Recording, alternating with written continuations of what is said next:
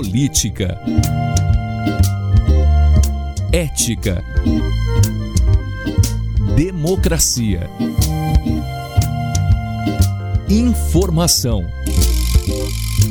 opinião. Pode falar. Apresentação Cileide Alves e Rubens Salomão.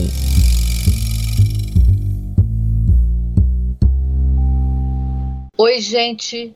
Rubens Salomão e eu chegamos para o episódio 133 do Pode Falar, o primeiro podcast de política de Goiás com trilha sonora de Beto Estrada. Eu sigo em casa e Rubens está no estúdio da Sagre 730 em Aparecida de Goiânia. Oi, Rubens, tudo bem? Oi, Sileide, tudo bem? Um abraço a você à distância. Vamos que vamos, Sileide. Vamos lá.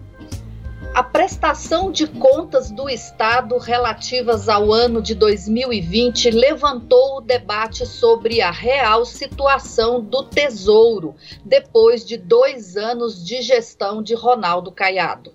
Já o anúncio do PSD de que vai entrar como assistente nas ações do PMN na Justiça contra a vitória de Maguito Vilela recolocam o partido que perdeu a eleição na disputa política municipal. Estes são os dois temas deste episódio do Pode Falar.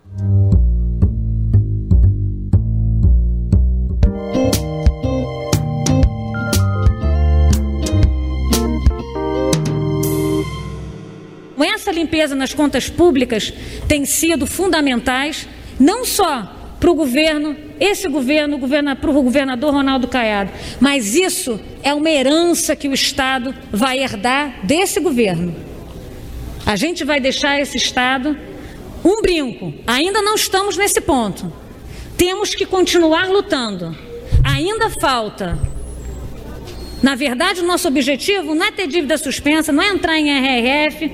Nosso objetivo é ser Capag B, é ser Capag A, é ser um Estado que seja exemplar em todos os seus níveis: meio ambiente, agricultura, educação, saúde, me... tudo. A gente tem que ser. E também na parte fiscal. Porque se a gente não tiver a parte fiscal adequada, lamento dizer, não vai ter dinheiro para nada, nem para emendas. A secretária de Economia, Cristiane Schmidt, fez essa declaração na Assembleia Legislativa na quarta-feira, ao apresentar os resultados das contas públicas de 2020, o segundo ano da gestão de Ronaldo Caiado. Mostrou um superávit orçamentário de 524 milhões de reais no ano. No mesmo dia, a Assembleia recebeu outra informação o governo propôs prorrogar até o fim de 2021 o estado de calamidade pública que vigorou no ano passado por conta da pandemia. O governo alegou na mensagem aos deputados que esperava melhora na situação de emergência em saúde. Como a crise sanitária piorou, agora prevê que as receitas sejam ainda mais reduzidas e que as despesas para combater a pandemia vão aumentar. O decreto de calamidade dispensa o governo de cumprir medidas da Lei de Responsabilidade Fiscal. Afinal, Sileide, a situação fiscal do Estado é boa ou nem tanto?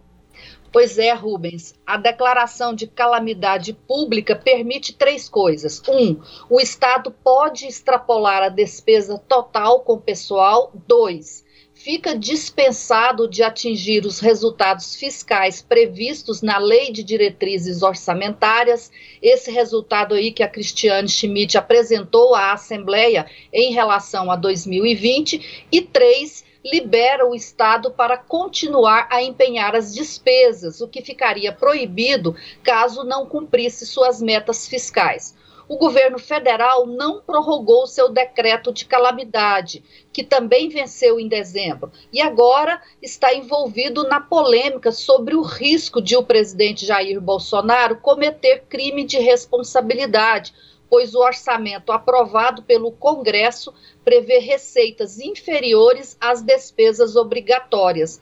No caso de Goiás, me parece que o governo está tomando uma medida de precaução a julgar pelo tom é, do governador é, é, recentemente.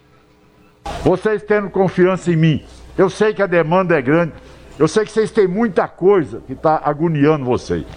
Mas vamos fazer o que ainda dá conta, porque é melhor do que fazer aquilo que depois você não vai dar conta de fazer. Entendeu? Então vocês sabem, eu não tive dinheiro ainda para tomar um real emprestado, gente. Eu estou trabalhando mesmo assim, ó. Goiás está bloqueado. Eu recebi o estado, Goiás está entre os quatro piores estados do Brasil do ponto de vista fiscal, do Tesouro Nacional. Rio de Janeiro, Minas Gerais, Rio Grande do Sul e Goiás. O governador fez essa declaração na quinta-feira, ao lançar o programa de construção de moradia popular em Paraúna, no oeste goiano. Ele insiste que o Estado tem a mesma situação fiscal de dois anos atrás. Neste evento, Caiado repetiu muito que o governo tem poucos recursos, disse que é melhor fazer o que o Estado dá conta, mesmo que seja pouco do que fazer as promessas e não cumprir. E voltou a reclamar que não pôde até hoje pegar empréstimo para fazer investimentos. Mas não é bem assim, Sileide. Não é mesmo, Rubens? O governo, de fato, não pegou nenhum centavo de empréstimo bancário né, na gestão do Caiado, mas entrou muito dinheiro extra na conta do Tesouro por outras fontes. Em julho de 2019, o Tribunal de Justiça emprestou 230 milhões para o governo pagar salários atrasados. Em setembro daquele ano, a Assembleia autorizou o Estado a captar 75% dos depósitos judiciais sob a guarda do Tribunal de Justiça, o que representou cerca de 1 bilhão e 800 milhões de reais. No ano passado, o Estado recebeu cerca de 1 bilhão e 300 milhões de ajuda federal por conta da pandemia. Só essas três operações injetaram 3 bilhões e 300 milhões de reais extra-orçamentários na conta do Tesouro Estadual. Há que se lembrar ainda que o Estado deixou de pagar cerca de 3 bilhões de reais de dívidas à União nesses dois anos por conta da suspensão do pagamento autorizada pelo Supremo Tribunal Federal. Por essas e outras, Rubens, que deputados da oposição dizem que o governo está fazendo caixa. Então, esse é o grande questionamento que nós estamos fazendo. O governo do Estado, existe hoje uma boa relação fiscal, existe uma arrecadação estadual boa, e nós não estamos vendo nenhum programa é, colocado, né, seja no esporte, seja na área cultural e seja um programa social que venha realmente ao encontro de um momento tão difícil que a população está vivendo nesse momento, que é acudir a população que realmente muitos já estão passando fome. Este foi o deputado estadual Antônio Gomide, do PT, em entrevista aqui à Sagres, eh, depois de ter feito inclusive questionamentos, né, Celede, na prestação de contas da secretária de Economia, Cristiane Schmidt, lá na Assembleia. E aí parece que o governo fica com dois discursos sobre uma mesma situação fiscal, Celede uma nota na coluna Sagres em Off nesta sexta-feira, o dia que nós estamos aqui gravando esse podcast, que você informa que nesse primeiro trimestre houve um crescimento aí é, grande, né, superior a 20% nas receitas, é, na, na, com, na arrecadação, melhor dizendo, com imposto, com ICMS. É, o ICMS, ele é as receitas próprias da, do Estado, né, somando ICMS, PVA, entre outras outros impostos arrecadados, representam 70% do bolo é, total da receita de Goiás. O restante, cerca de 30%, vem da União. O, no ano passado, a Cristiane disse lá na Assembleia Legislativa que o que ajudou muito o Estado a se manter com, a, com esse superávit aí foi exatamente o crescimento da receita do, da União, porque aqui a arrecadação local ela diz que teve um crescimento de 3%, mas como a inflação foi superior, foi 4,5%, na realidade teve foi uma redução né, real do, dos impostos. E isso, na, na visão dela, é preocupante. Entra nesse ano de 2021, em que o Estado eh, não vai ficar eternamente sem pagar as, as dívidas, né? Essa suspensão não, não vai ser eterna e não vai ter mais essa transferência e, e, o Estado não pode pegar empréstimo, como diz o governador né, nesse evento lá em Paraúna, porque de fato a nota do Estado ainda é, é, se isso não permite o Estado pegar mais empréstimos sem aval da União. Só que a gente tem que entender, é, Rubens, que, na minha opinião, o governo fez uma opção. Qual é a opção? Do governo nessa gestão. Isso está muito claro nessa fala que a gente selecionou da Cristiane, é organizar as contas do Estado. Né? O Marconi Perillo, ele governava de um outro jeito. Ele abria as, a, as contas do Estado para fazer um monte de obras e a, ações, políticas públicas de bolsa de é, é, universitária, de renda cidadã, é, obras, gastava mais e ia girando essa dívida. Expansão do eixo Anhanguera, mas são muitas. Eu só citei mais são uma, muitas, são inúmeras. É. É, e no, nesse caso aí da expansão, gastou-se com re, recursos para pagar passagem de ônibus, né? Então, é, subsidiar a Metrobus. Então, assim, o, o Caiado não, o Caiado, ele prefere, como ele disse nessa fala aí, gastar pouco mas gastar, segundo ele, naquilo que é possível gastar, né, do que fazer promessas muito grandes e deixar o Estado dessa situação que, que o, o Marconi entrou. A minha dúvida, Rubens, é: isso satisfaz o público, essa forma de gestão de, de, de Caiado? Quer dizer, Caiado resolveu é, administrar o pouco e tentar fazer é, o possível com esse pouco é uma visão muito diferente da visão do governo anterior. É completamente diferente. É, mas entra aí aquela questão do convencimento, né, Celede? Qual vai ser o discurso do governador? E acho até pelo apelo que ele fez e a gente ouviu aos prefeitos, tentando convencer os prefeitos a, a pensarem como ele, de fazer o que dá para fazer, fazer o que dá conta, é, que o discurso, o convencimento ainda não está tão é, é, assertivo, ele ainda não aconteceu. Tanto que as cobranças são muito intensas ao governo por, por investimentos. Deputados da própria base, né? Os representantes aí das bases eleitorais, eles têm cobrado os investimentos em rodovias, né? na recuperação, na reconstrução de rodovias, que parece ser algo básico. Eu acho que esse é o entendimento até agora dos próprios aliados do governo que estão no interior, que estão na, nas bases, é, que que pensam que algumas obras deveriam ser realizadas logo, porque ano eleitoral já é ano que vem e tem rodovia que não dá para transitar.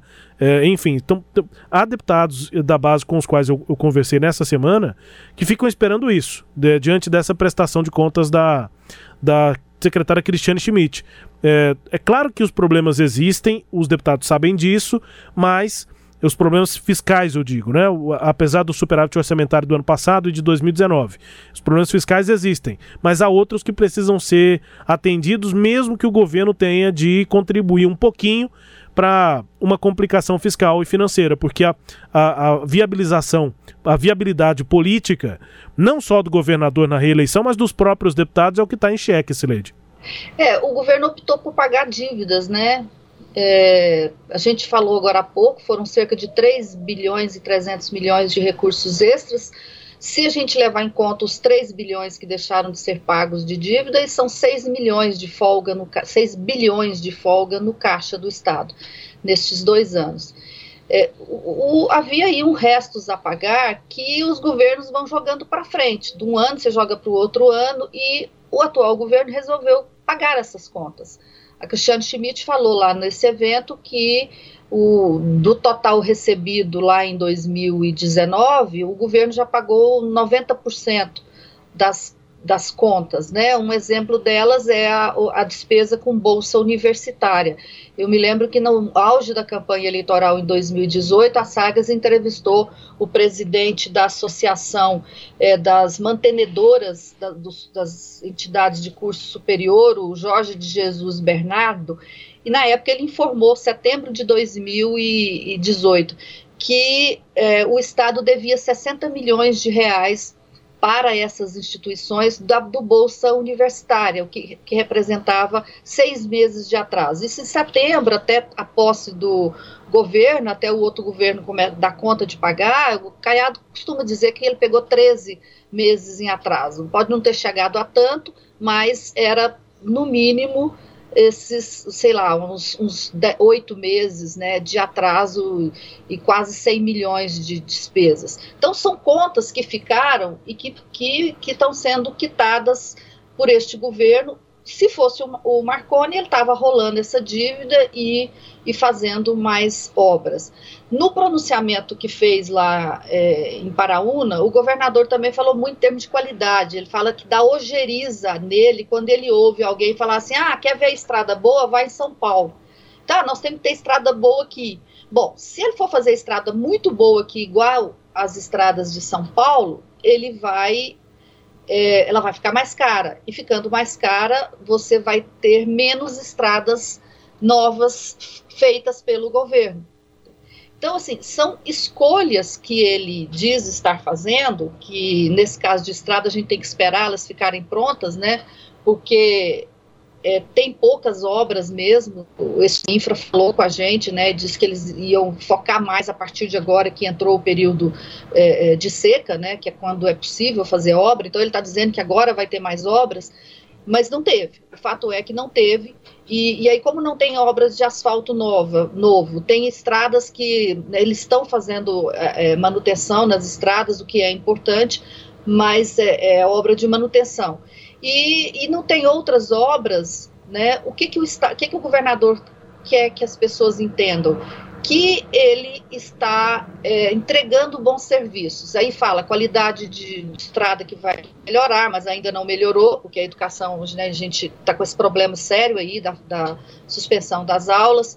E a saúde, que vai ser, eu acho que o carro-chefe do discurso dele, que ele está fazendo essa regionalização e aí a pandemia é, pelo menos é, forçou que isso fosse feito de forma mais rápida, Rubens. É, e aí eu acho que é o centro do discurso do, do governador, né? Pandemia e também a diferença é, com o governo de Marconi Perillo, né, Celede? Acho que esse é o, o cerne do discurso do governador, que já era assim na campanha e continua sendo, né? As principais promessas do, do então senador e candidato era policlínicas, já era investimento em saúde, e que agora ainda ganha mais força com ah, o problema da pandemia, e a questão da corrupção, né, Celede? É o enfrentamento à imagem, ou a, a exaltação dessa imagem do PSDB e de Marconi Perillo como sendo sinônimos de corrupção e que ele é diferente. Acho que esses são os principais pontos. Eu sei que tem outros, mas é isso, ele, ele vai continuar mantendo esses pontos principais. A saúde ganhou ainda mais impulso eh, com a pandemia, e ele volta nessa memória, nessa questão da imagem do PSDB e do governo de Marconi Perillo. Só para citar, é, lembrando aqui que Marconi Perillo está tentando voltar, né? Mais intensamente até agora do que das outras vezes que a gente citou o ex-governador tentando voltar aqui no podcast, né? pelo menos a minha visão. Ele está postando quase que todo dia, tem dia que ele posta mais de uma coisa. É, sobre a, a, anúncios do governo, ele está postando hashtag TBT para lembrar de como era o governo é, do PSDB aqui em Goiás. Então, é, há uma tentativa, mas ao mesmo tempo, talvez isso ainda dê, pelo menos na minha impressão, dá ainda mais margem para que Caiado retome o combate ao PSDB em Goiás, Celede. É, e, e, ele não para com esse discurso de, de terra arrasada. Nesse é, evento lá de Paraúna, ele dedicou grande parte a, aspas, relembrar com o passado em Goiás, referindo aos tempos aí de Marconi Perillo. E outra coisa, você que já assistiu vários é, eventos públicos do governo, ele, todos eles, o locutor oficial abre dizendo, é, e agora o governador da ética, o governador de combate à corrupção, e aí apresenta o, o governador para fazer o discurso. E lá, nesse evento de Paraúna, o Caiado dedicou grande parte do, do, do da fala dele para criticar os governos antigos, para falar mal do PSDB, das obras abandonadas, de que havia corrupção, que agora o dinheiro sobra porque é bem gasto. Então, ele continua reforçando, seja né, na, nessas apresentações aí oficiais ou na própria fala de que ele é esse governador aí que você destaca dessas duas áreas. E assim terminamos o primeiro bloco.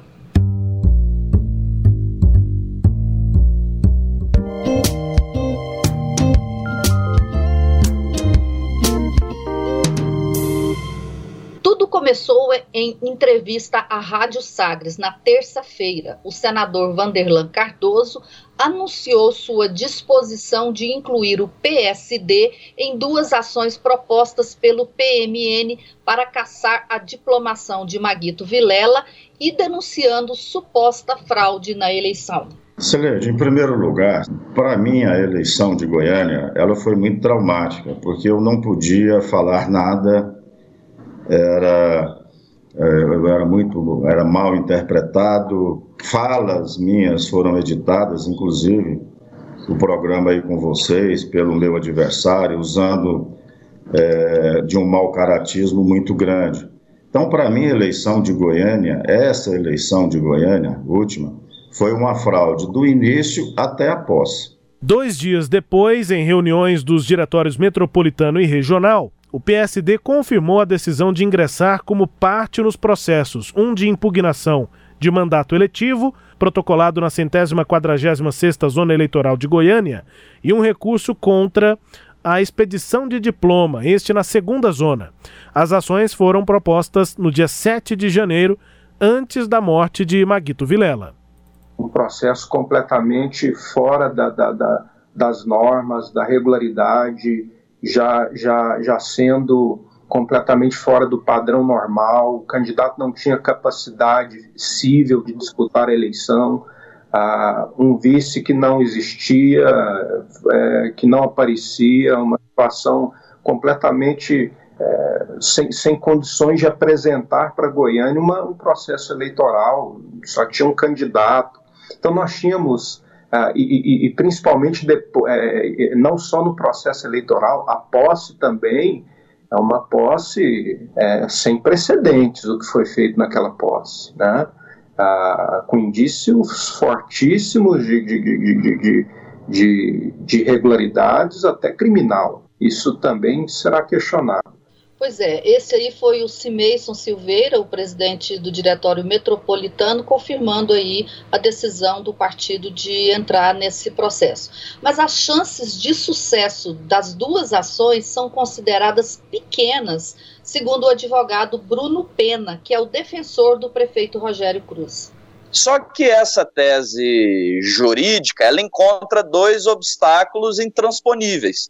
O primeiro que o Código Civil, que estabelecia as condições que levavam à incapacidade civil, em seu artigo 3 ela foi modificada pelo novo Estatuto da Pessoa com Deficiência, que tirou as condições de saúde como causas de incapacidade civil.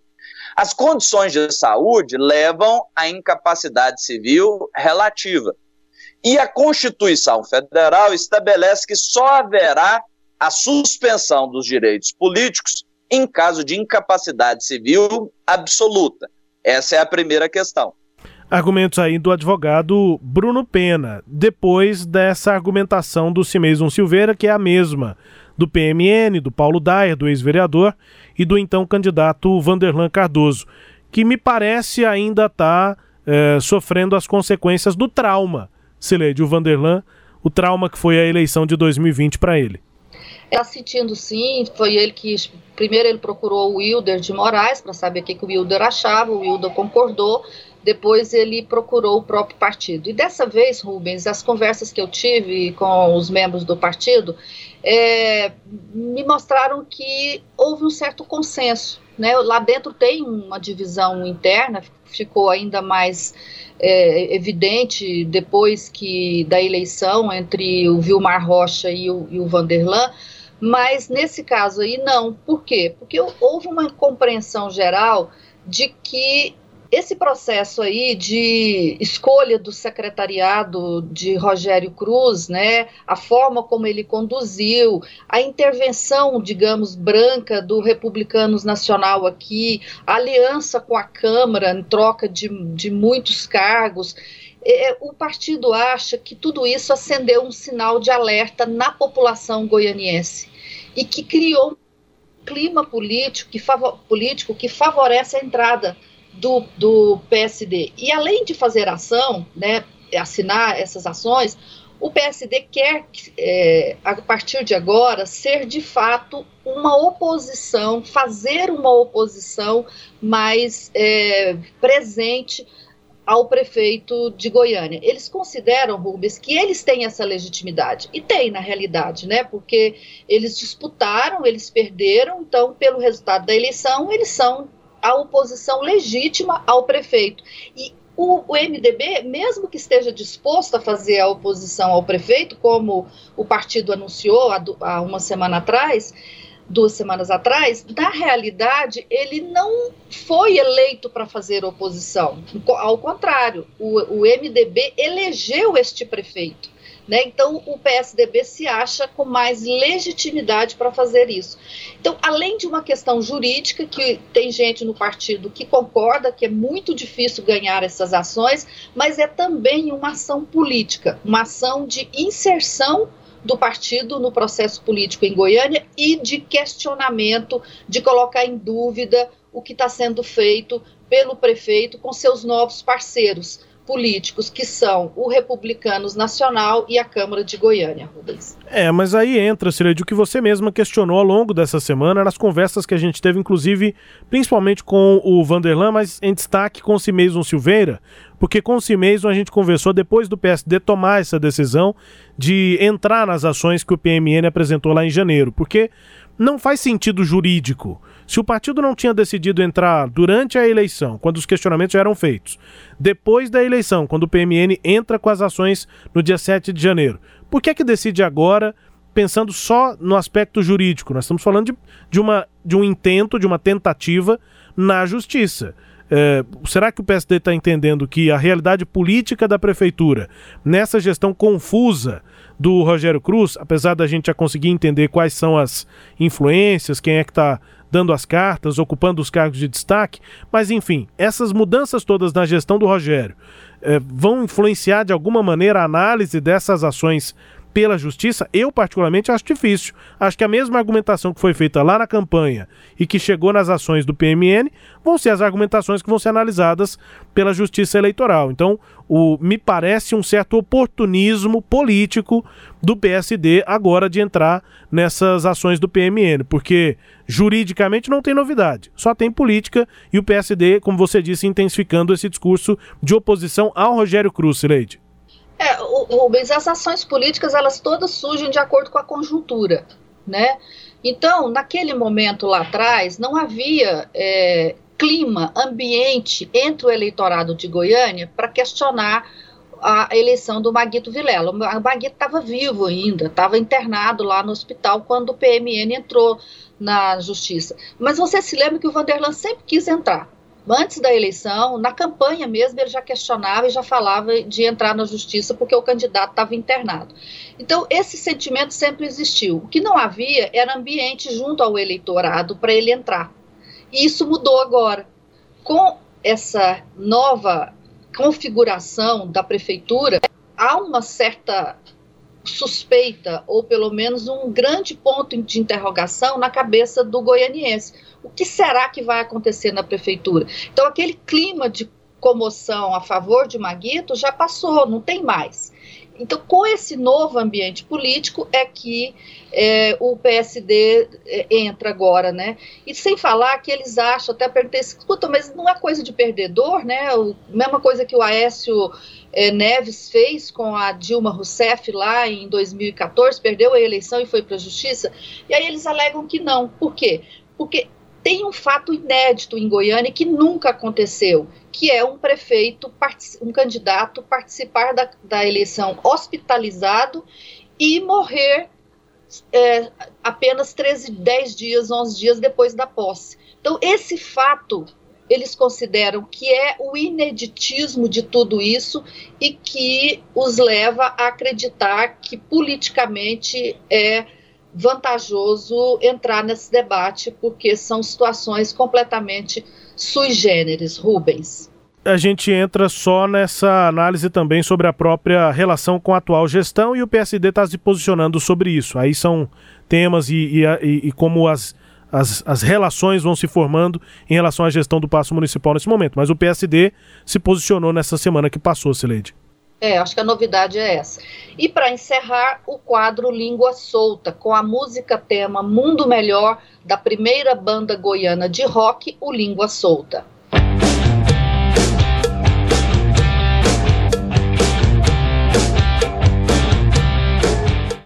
Falei para ele que se ela for revanchista, eu faço questão de não participar dela. Não, mas, mas se você não participa, der a canalhada lá do Randolfo Rodrigues vai participar. E vai começar a encher o saco. Daí vou ter que ser na porrada com bosta desse. É, esse aí é o nosso língua solta morre, né? O presidente Jair Bolsonaro, que a cada semana é, nos dá material para fazer vários línguas soltas, né? Se a gente quisesse, quisesse repetir toda semana, né, Rubens? É, material não falta. Nesse caso, língua solta e gravador ligado, né? Porque são dois. A primeira voz que a gente ouve é a do senador Jorge Cajuru, gravador do Cajuru ligado. E a língua solta do presidente Bolsonaro na forma como ele se relaciona com os seus adversários, nesse caso, eh, ameaçando sair na porrada com o autor do requerimento da CPI da pandemia, o senador Randolfo Rodrigues, Leide. E aí isso custou para ele, essa língua solta, custou para ele uma CPI, né? A CPI acabou sendo instalada nessa semana com maioria de senadores independentes, o que não é o melhor cenário para ele, né? Ele queria controlar a CPI. Vambora, Rubens? Bora, Silente. Este episódio teve áudios da Rádio Sagre 730, da Rádio Bandeirantes e do perfil do governador Ronaldo Caiado nas redes sociais. Confira o Pode Falar todo sábado às nove e meia da manhã na Rádio Sagres 730, no Sagres Online, no aplicativo da Sagres, no SoundCloud, no Spotify, no Google App, no Deezer e no Castbox. Tchau, Rubens. Tchau, Cileide. Um beijo. Até a próxima. Tchau, tchau. Apresentamos Pode Falar com jornalistas Cileide Alves e Rubens Salomão.